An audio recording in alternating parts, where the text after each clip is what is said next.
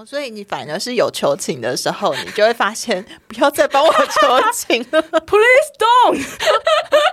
你是想要让我的这个被打的这个体罚太延长了？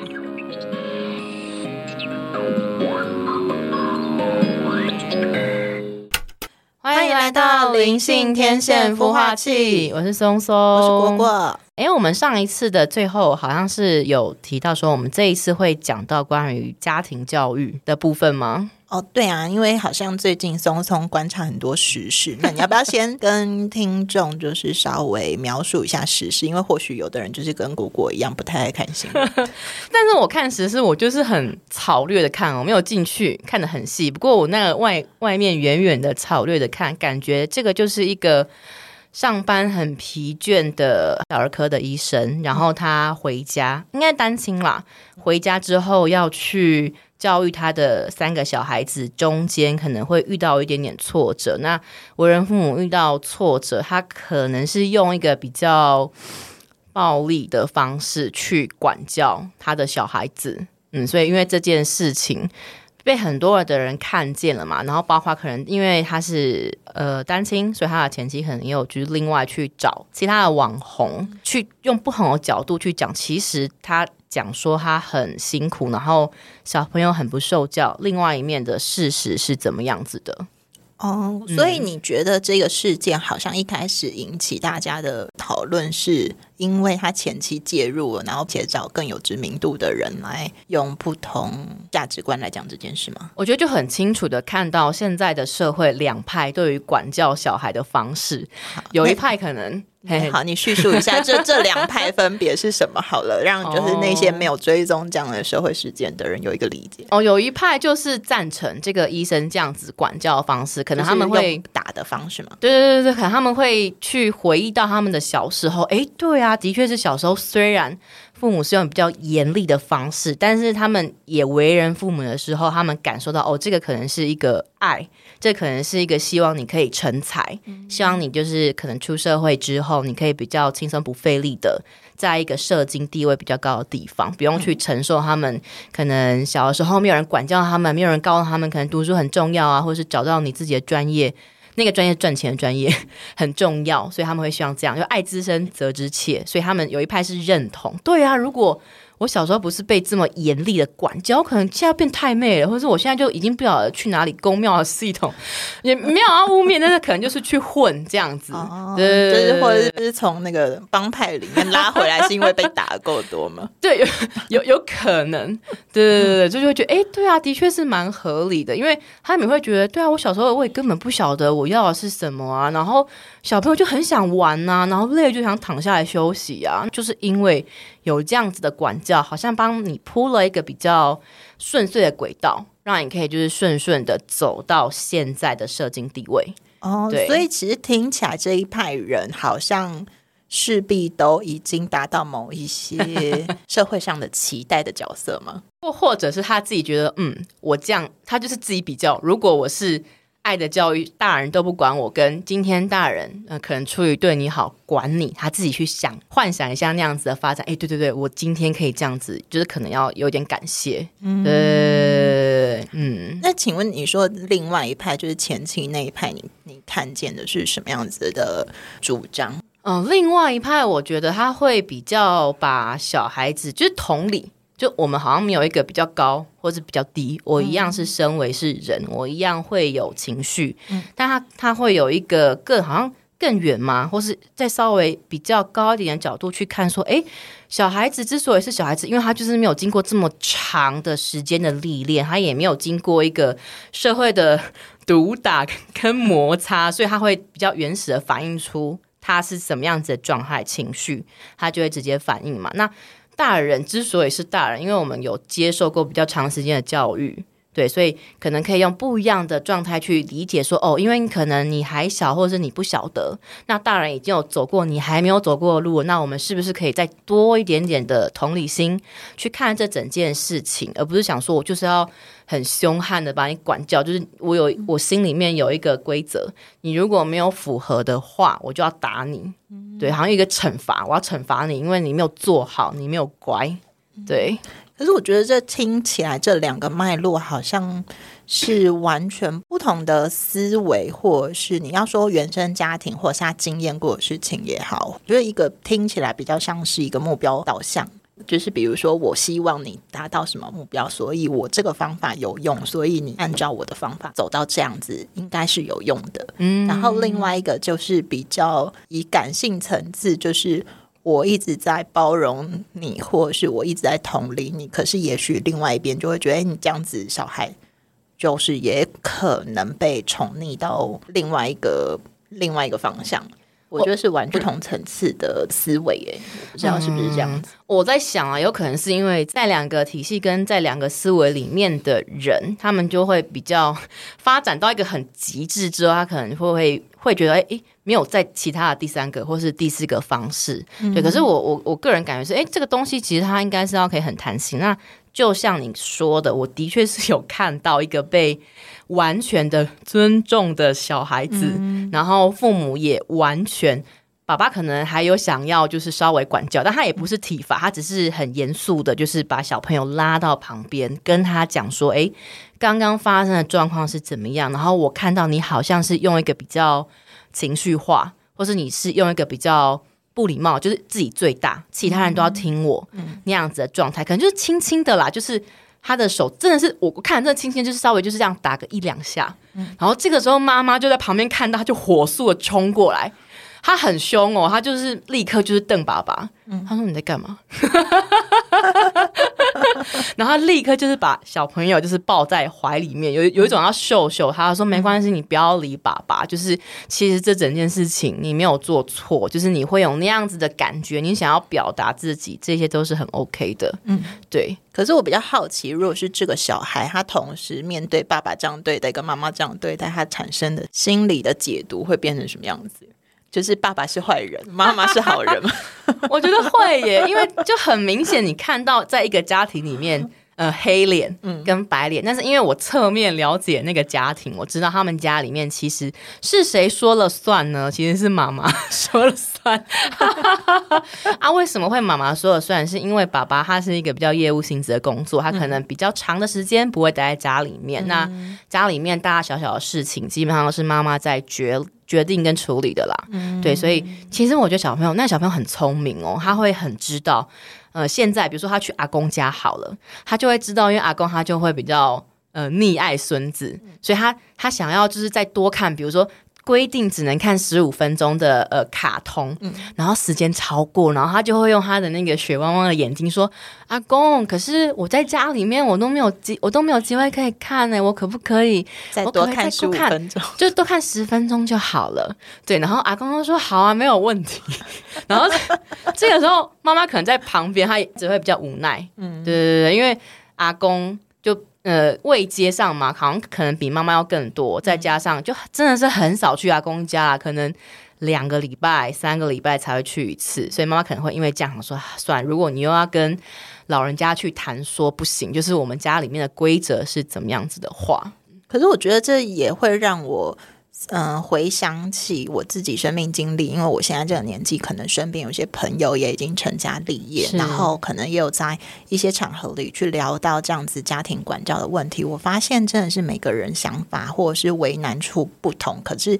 呃，我觉得在一个旁观者角色来看，就是其实真的是立场不同。比如说像你刚刚说的那个情形，我就是有一个朋友，他就是属于妈妈的那个角色，嗯，他就会觉得天哪，他已经很想要用有别于上一代的教养方式，然后去保护也好，或是教育自己的孩子。可是因为他跟婆婆同住，嗯，所以永远这件事都会产生冲突。因为婆婆总是溺爱小朋友的那个，然后小朋友也很聪明，就知道我只要所有事情最后跑到婆婆旁边，我就会没事，保护我。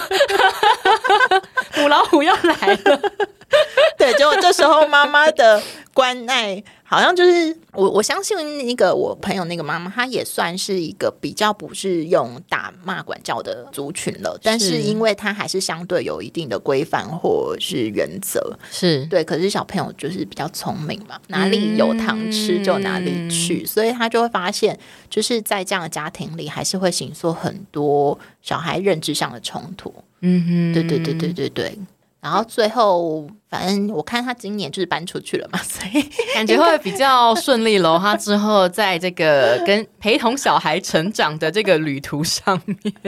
但是我相信也不是每个家庭都有这样的资源或者是这样子的环境，可以立即好像去做到一个切割或是沟通。嗯，对啊，因为毕竟上一代跟下一代，就算你说哎，我们就是用一个平起平坐的角色去沟通，可是我相信有一些人可能。会因为价值观不同，他也会觉得他以前这样子很有效，嗯或者是哎，我就是以前就是被打大了，我现在就是不想要让小孩经验这样子的事情。嗯，那他可能也会有他的观点，所以我觉得蛮多思考面向可以去理解这件事情。嗯，对。但是我比较好奇，那你自己的成长经验呢？我我就是被打大的，就是应该是说，而且我觉得很妙的是，因为通常你说这个。打人，然后很严厉的管教，它是一代一代一代这样传下来的嘛。通常就是你在小时候，你就是被被比较严厉的去管教，所以你就会觉得，哎，可能你有用，你就说好，那我就去继续延延续我们家这样子优良传统。但是我觉得我们家有点奇怪，是上一代哦，就是阿公阿妈对于我父亲他的教养是溺爱。因为他是家里面的老幺，然后又很讨喜，又很会说话。哦，天秤座没有，对，所以在天秤座了，没有啊，就是很会说话啊，就是讲话很甜，然后很会看人家脸色，然后又很有长辈缘。所以小的时候，他真的是就是被一个溺爱。长大小孩，父母是不管教的，因为我爷爷奶奶就是真的是一个很慈祥的人，对。但是我不晓得为什么，就是他是被一个很溺爱的管教出来，家庭长大的小孩，他对于我们家里面，就是我老大嘛，然后下面还有一个弟弟跟一个妹妹，他是用一个非常很恐怖，就是严格的军事化教养去带小孩，就体罚很多，比如比如说他会呃。小时候我有去学那个珠心算，然后有考那个段位，比如说三段、两段、一段这样。然后他会用一种方式，就是说好，就是我们坐下来，你觉得你今天要达到怎么样子的段位，你才可以获得礼物。然后我那个时候小朋友不晓得啊，然后妈妈在旁边说啊，你就说四段好了，因为四段最稳，就是你一定可以考过四段。然后就在我说我要考四段的时候，我爸就会跳出来说：“你真的觉得这样够了吗？”就是四段已经是你最好的表现吗？然后我说，可是我很不服输，说那要不然三段好了。对我就讲了，然后讲完之后，我那个考试成绩一出来，他真的是差三段零点一分，就真的差很少。他通常这个时候可能家里面就啊没关系，你已经很尽力，而且你又差那么一点点，没关系啦。然后我爸就跟我讲说：“那你觉得你自己说话算话吗？就是因为你跟我讲，你跟我 promise 是三段。然后后来想说，好吧，要不然就三段。”对，要不然就是我小时候就是很调皮捣蛋就对了，然后他就是会用罚跪、罚站，或者是他会直接哦，因为小时候我爸都是穿牛仔裤，然后系皮带，他随身就携带了一个皮带的凶器，所以我只要一不乖或是一干嘛，我就看到他开始在解那个 皮带的动作，我就会觉得天哪，我要被打了。对，而且他还会就是说好，就是因为不能被看到，也很聪明，他就打在那个你夏天穿短裤不会被看到，就是屁股跟大腿的交界那边，很精准哎，很精准。对，因为他可能也想说，如果他在是在那个小腿 或者是比较靠近膝盖的那个地方会被看到，所以他就是我不好，就是很巧妙，就是打在那边。就是小时候我我的受伤很长都是因为爸爸在管教，但是那管教都是。给你设定目标，然后你没达到的时候嘛，或者是我只是学学姐姐，就是学堂姐，嗯，对，比如说。呃，我就小时候三代同堂是住在一起，然后跟亲戚堂姐住在一起，然后因为会有不喜欢吃的东西，我小时候很不喜欢吃贡丸，然后我就看到我堂姐，她就剩了一颗贡丸，她就拿去丢，然后我就学她说，哎，可以这样，这样可以哦，然后 我就把贡丸拿去丢，殊不知这一切都没有办法看在眼里，他还等我丢完之后，他说你刚刚去丢什么东西？我就说哦，贡丸呐，然后他说你怎么可以这样浪费食物？你过来。然后我就听到你过来，好像哇塞，他开始要捡那个皮带，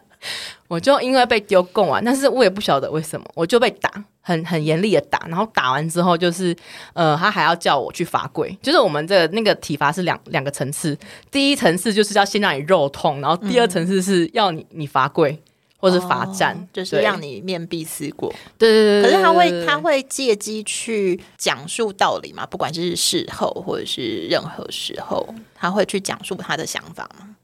好像不会、欸，哦，所以就单纯就是以打喝止你对做这件事情。对对对对对对，那妈妈呢？妈妈在这样的角色里面，她扮演什么角色？她会扮演火上浇油角色。我觉得我小时候真的是两面，就是被两面夹在一起。就是爸爸已经打很凶了，然后妈妈说：“嘿啦，伊就是安内啦，伊就是安内不输噶。”然后还开始讲说：“我跟你讲哦，迪丽伯迪在处理的时阵哦，因为我爸就是在小时候他是导游，他会很长不在家，然后他不在家的时候，就会无法无天，就做很多坏事情，因为反正爸爸不在。但是小朋友就会忘记说妈妈还在啊，就是妈妈会记录你这一些做坏的事情，然后他就会在爸爸打你的时候说：“嘿呀、人家人家怕他熊呀什么之类。”他说他就是什么在你不在的时候，好像他要做什么什么事情，然后我就觉得天哪，我被家里面两个至亲背 背叛那种感觉。对，然后阿公阿妈可能就是他们会试图说啊，你卖怕加熊啊，一在一起结金那娘啊，什么之类，就会小求情。当阿公阿妈小求情的时候，我爸就会 double，他会打更凶，然后他本来可能只有罚跪十五分钟，他就要半小时。对，哦，所以你反而是有求情的时候，你就会发现不要再帮我求情了。Please don't！你是想要让我的这个被打的这个体罚太延长了？可是我好奇，这样小时候的你可能看了几次这个轮回？比如说，妈妈都会扮演那个要贝亚的角色，嗯然后你会因此去学会更躲避。就是这样子的人的观察嘛，或者是什么？爸爸抽皮带之前就发现，那我是不是应该先跑？哎、可是我我觉得 我小时候很笨哎、就是我是那种老实孩子，嗯对，就是你可能。就是呃，应该说就是会有这种很强烈的道德感，跟一个很强烈的自尊心，跟一个很强烈的，就是我觉得我要乖，要不然的话我就会被打。就是笨笨的，就是不会变巧，想说哦，可能有其他的方式，比如说什么小杖则受，大杖则走。内心可能不会，但是会有一个状况是，除非我我知道他看不到我，比如说他叫我去楼上罚跪好了，我就会。哎、我就会听，就是外面有没有人要走进来，然后如果没有人走进来的话，我会先把书放在一边，然后站起来这样子晃来晃去。这个就是我一个很小很小的反动。所以小时候听起来真的很乖诶。你会觉得这一些规则对你来说好像是应该被听取的吗？应该被听取的吗？因因为小时候就是在你明智未开的状况下面，你就已经被输入一个这么严厉的，你只要错了，你没有改变或是改好的机会，你就是要被受到很严厉的惩罚的时候，我觉得长大之后啊，你会。遇到任何事情，你第一个反应，你反而不是说啊，我要怎么样子在下一次做得更好，你会，我觉得你会整个脑筋空白，你会想说完蛋了，完蛋了，完蛋了，怎么办？我我我我这样，我有资格继续活下去吗？哦，所以反而会变成你好像觉得我要服从这些规范才可以有生存的权利，就一个已经到这么深层次的东西。一个面向是这样，可是另外一个面向，我可能两内心同时分裂出两个人格，一个叫做是哦。OK，就是在家里面我要乖乖听话，我才不会被打。但是另外一个人格是凭什么？为什么我就要这样被你打？哦，对所以从那时候就开始产生另外一个人格，就是叛逆型人格，松松一号没有啦，就会演变成就是出社会之后就会有另外一个觉得，哎、那没有这么严格，那我可以怎么样呢？对，没错，就是一个极致的 反动。对，可是我我我跟你讲，这个真的是很可怕，你会被洗脑，你会觉得对啊，就是。因为以前其实我可我很可以理解，就是在那个体罚的很严重的那一个那一派下面的人，就是都跟他讲说，对，就是要这样子，因为不打不成器，我太可以理解，因为我就是从一个不打不成器的家庭里面出来的。可是呃，因为可能又又刚好生命有一些其他的经经验，跟后来走到身心灵嘛，我我好像才会拉出一段空间去想说，诶，如果这些东西都是对的话，为什么我长大之后的人生，我好像还要再花更多的时间去处理我呃内心的伤痛？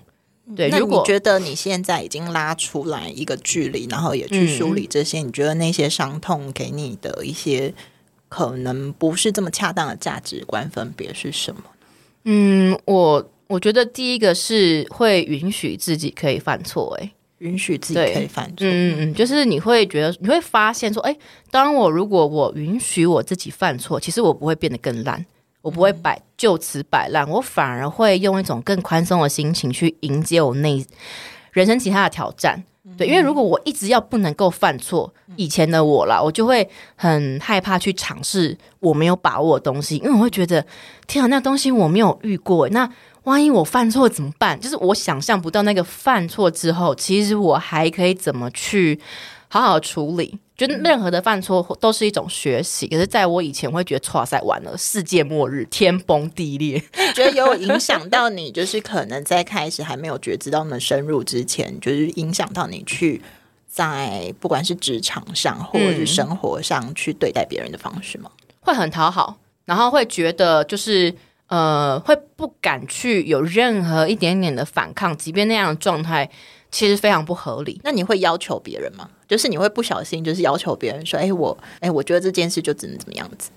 嗯，不会，因为你知道讨好型的人格，他不会去要求别人，他只会把别人没有做好的地方捡过来自己身上 做好。但是我觉得我自己观察到，有一些人他会在某一些场域是讨好型，可是他可能到某一些 可能是工作场域，就是非常要求标准的人，他反而会成为主管之后变成那样的人格。哦，因为他会觉得，对啊，我就是因为一直被挑毛病，我才有办法变成像今天这样这么专业嘛。因为你会在挑毛病的过程中，你会觉得，哎，我不想要一直被挑毛病，好烦哦，会那个很烦。跟凭什么你就要一直挑毛病？好，就是老娘跟你这边耗十年，我就努力给爬到比你更高，然后我就用比你更变态的方式 让你去感受。所以你在过程中没有就是就是因此成为主管，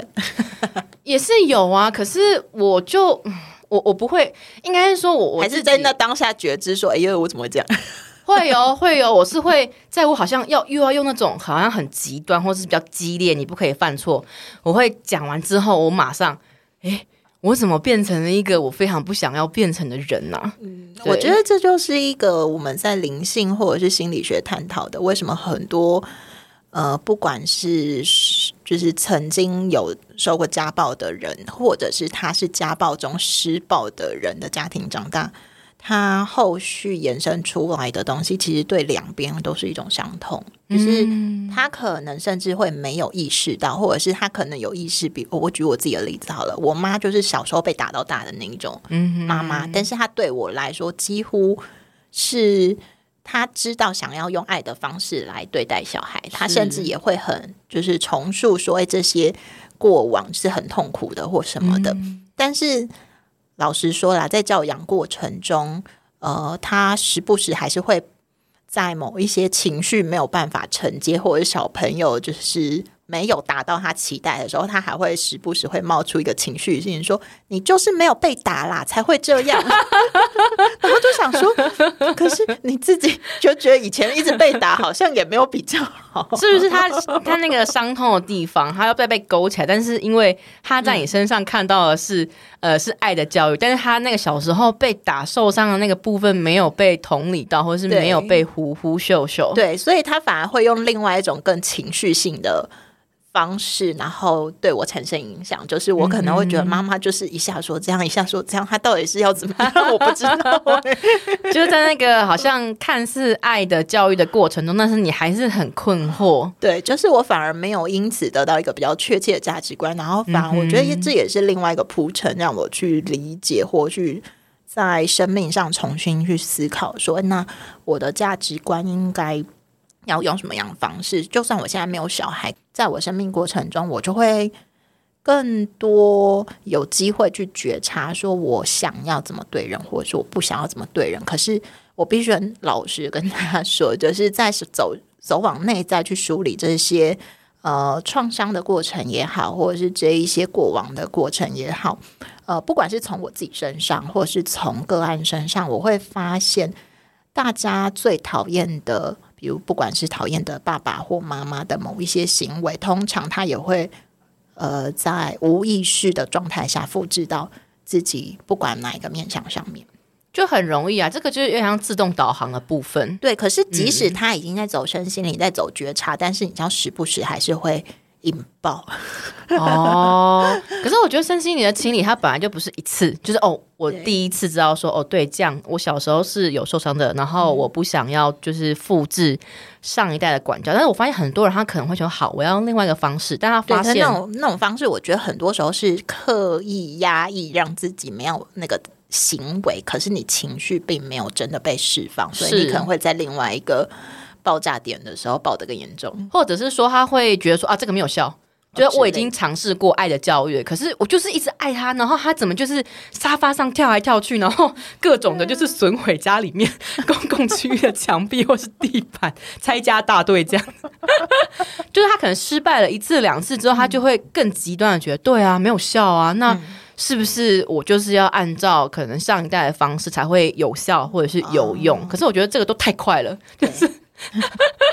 你太希望这个东西一下子就有效，但是我我发现大家会太理想化自己可以做到的事情，但是在做任何的改变的时候，我觉得反而是好像要用更多的时间去拥抱。对啊，这整件事情就不会像我们所想的，一开始百分之百的呃完美，或是百分之百的理想。但是我们要怎么样子从这个过程里面，然后去慢慢的调整，跟慢慢的修正，以及。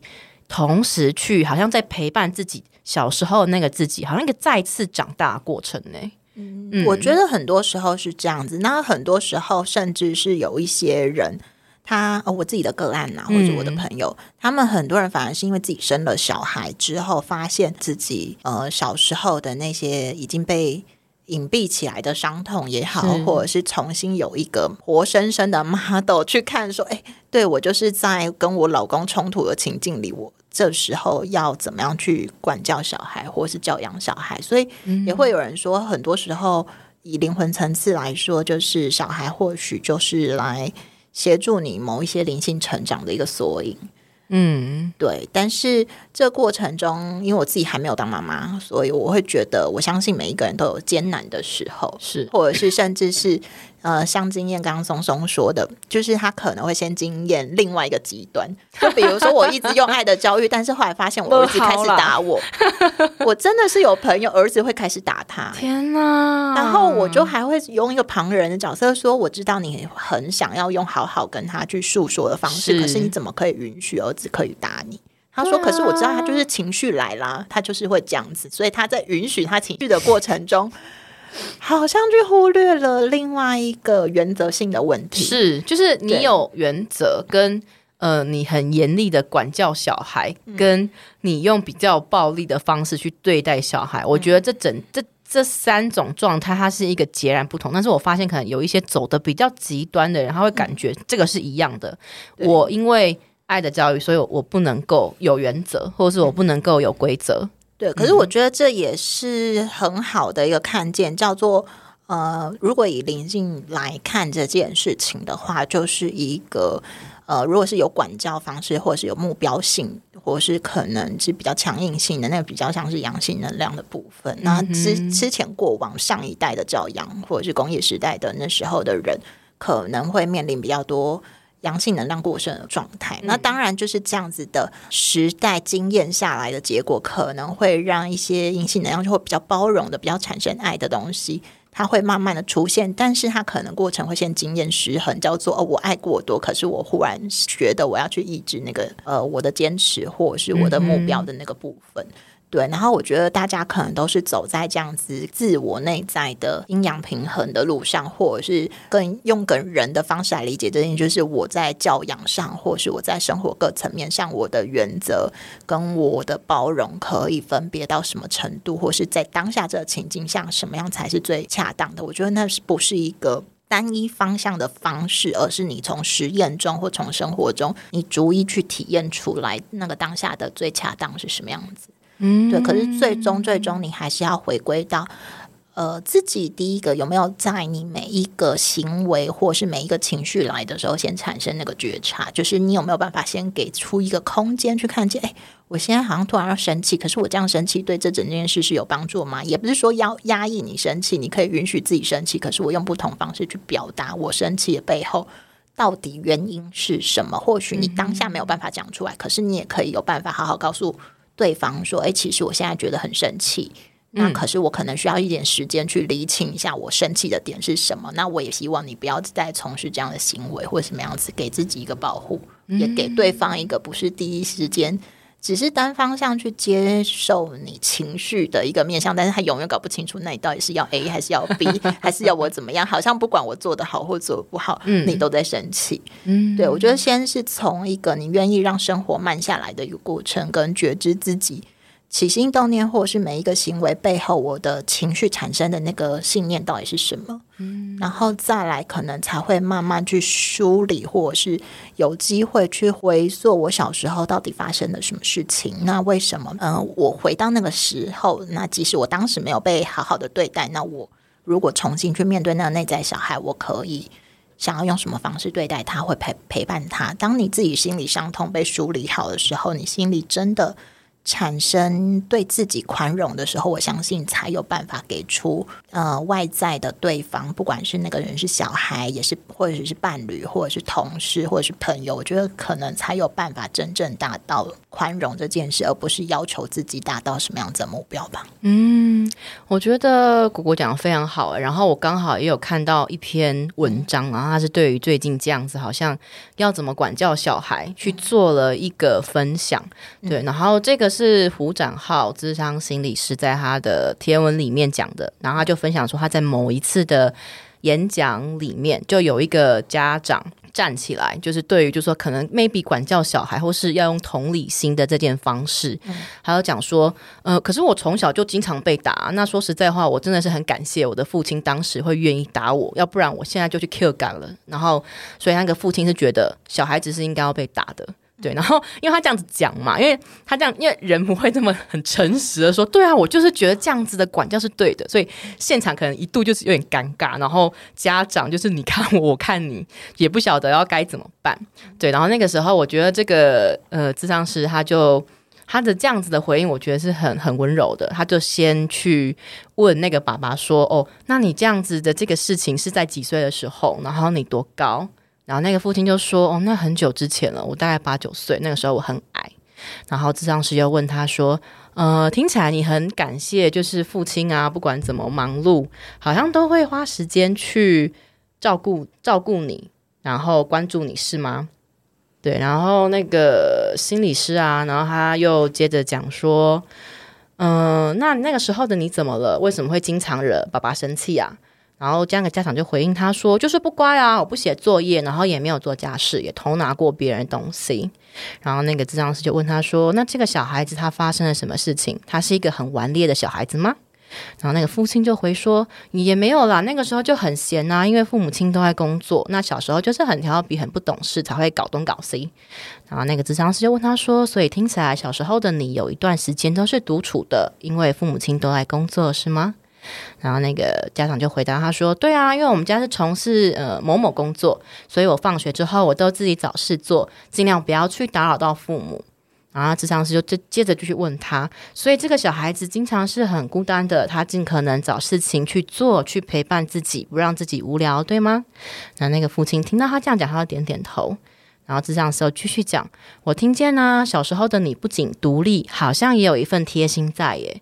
然后那个父亲就突然之间很困惑，问智商师说：“怎么说？”然后那个智商师又说：“因为啊，你不只会陪伴自己，还尽可能不要吵到父母工作。可是不知道为什么，有时候你已经很努力了，却还是不小心让父母亲生气，然后被处罚，是吗？”然后那个父亲啊就愣了一下。智商师要接着问：“那个时候会有人在你寂寞的时候陪你，教你比较适当的行为吗？”然后那个父亲就摇摇头。然后接着上师又问说：“那父亲又怎么打你呢？”然后那个父亲就说：“用皮带、塑胶水管、衣架，然后用拖鞋打脸、打头。”然后那个父亲一个一个念出来嘛，每念一个，现场的气氛就很更尴尬、更沉默。然后接着呢，那个智商师就问说：“一个从小忍受孤独、知道要陪伴自己、不可以吵父母的小男孩，他真的需要被这些东西殴打才能够懂事吗？”还是他需要的只是一个可以陪他玩的人，一个可以好好教他的人就够了呢？然后那个父亲就没有再继续说话。然后智商师就告诉他说：“爸爸，如果有机会遇到小时候身高大概是到腰部的自己，你也会选择用皮带打他吗？还是你会愿意牵他的手坐下来，为他的伤口抹一些面苏利达姆，然后陪他聊聊天，教会他一些事呢？就是这整个的分享就到这里。对，所以，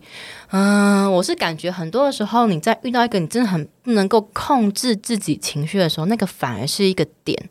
好像可以让你就是，诶，为什么我遇到这件事情会那种爆炸？为什么这个东西会成为我的地雷？就好像遇到这个事情，我就会 失去控制，失去理智，我就变成野兽，我只能 用情绪去回应了呢。那通常在那个引爆点的后面，或许都是一个可能。被比较严格管教的小孩，然后他的伤心、他的低落，然后他的难过，好像还没有被被人看见、被人听到，然后好像被拥抱、被接纳。嗯，好像 maybe，或许也可以从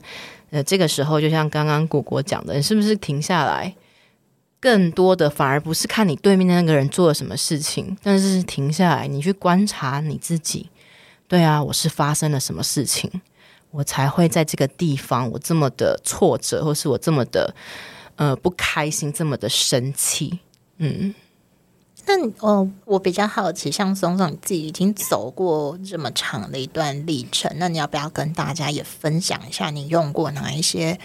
呃，不管是自我觉察，或者是其他灵性工具也好，你觉得哪一些东西可以协助自己很好的穿越这些呢？嗯，我觉得就是首先你要允许你自己是可以犯错的，这这对这是觉察上。那有没有工具上或资源上，你也想跟大家分享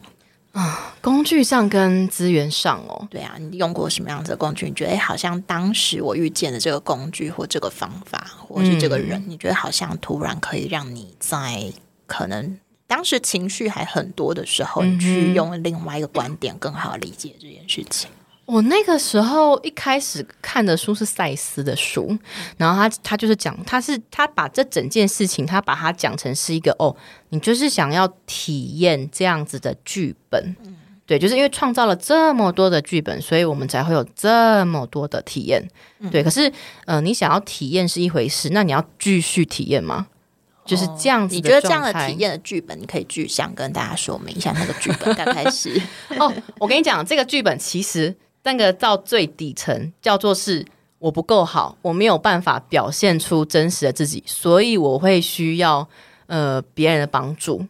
那因为我会需要别人的帮助，所以我不可以很轻易的去造成任何的冲突。对，因为如果我万一就是让大家都不喜欢我了，我就不会得到别人帮助的这样的错误的想法，对我就完蛋了。对，那因为看到这件事情，我就会去做尝试嘛，说，哎，有没有什么东西是，呃，我一个人我也可以是做的蛮好的。我先从看见我自己其实是蛮好的这边去出发，那因为信心长出来了嘛，我好像也才会有底气去去做很多，好像，哎，我就是想要表达我自己啊，那我我也会。但也是会害怕啦，就是每一次表达其实都会很害怕，好像要回到小时候那个害怕，想说天哪，我这样子他会不会就不管我了？我会不会就是成为一个孤岛？对，可是，在每一次那个很害怕的时候，我都好像要再回去 安抚那个小朋友，说没关系，就是现在我已经长大了，我已经不是过去的我自己了。我们这一次试试看用另外。另外一种方式穿越好吗？那在这个东西的过程中，我觉得好像还有另外一个事情，好像也蛮重要，就是我要怎么去相信这个世界是不是很冷漠？这个世界是温柔的，然后那个世界是会呃，它是可以让你去一直试错的。我会不会信任别人？那那相信后来是怎么慢慢长出来的？那个相信哦，就是遇到了很多真的很好的人。哦，就是好像开始自己愿意开启这个相信的时候，你忽然发现，其实接下来就算遇到很像情绪很雷同的引发事件，但是你忽然发现，这些人开始也可以愿意用不同的方式接住你，是吗？是，但是就是要很反你原本习惯 做事，你可能第一时间想说我要先逃跑，或是我要先讨好或者什么之类的。对，但是你就要让自己停，我又要开始逃。好，没有没有没有没有，退后三步。哎，你要逃跑，可是你要想一件事情，人逃不过自己。哎，你要逃去哪里啊？你那个逃，你最后你还是要，你就是带着自己。可是大家就是第一时间生理的本能反应，就是那个，比比如说什么，我先封锁他，或者是我先，我先就是可能一个月不要理他。我觉得这些都很正常，但是或许你会就是在这些情绪过了之后，你会不会有一个时间是你可以想说，呃，好。那我这一次我让我情绪出来，但是我能不能够呃让他的这个反应的时间缩短，或是我能不能够用其他的方式去试试看，他会会不会有一个不一样的结果？我觉得好像还是要就是有点害怕害怕害怕，但是你的脚好像还是要先跨出去，你你试试看。对，那当然，我觉得你要去选择到。适合的对象去试试看，也蛮重要的。对，像像我现在就有一个很好的伙伴嘛，果果，我觉得就是我可以很大程度的去做我自己想要做的事情，因为我会知道我的伙伴他愿意接住我，他是一个我信赖的人。对，那呃，因为因为是这样子，我才敢去做更多的突破。可是我觉得大家可能要稍微。再更聪明，或是再更明智的去选择。哎，今天这一个人，你这样子观察，你这样子感受，他是一个你信赖的人吗？可能真的是要很长时间的实验呢，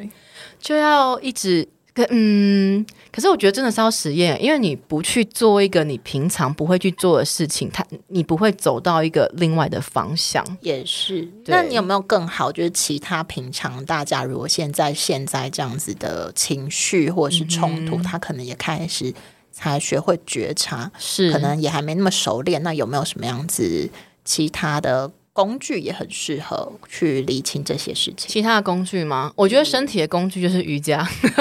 身体工具瑜伽嘛。那催眠呢？催眠也可以，就是去带你看你内在小孩那个伤痛，去松开那个结。哦，催眠也很好哎，就是他等于是有另外一个人，他带你轻轻的去再一次的看到小时候到底遇到了什么事情，但是你可以用一个哦，我现在已经长大的另外一个长大之后的视野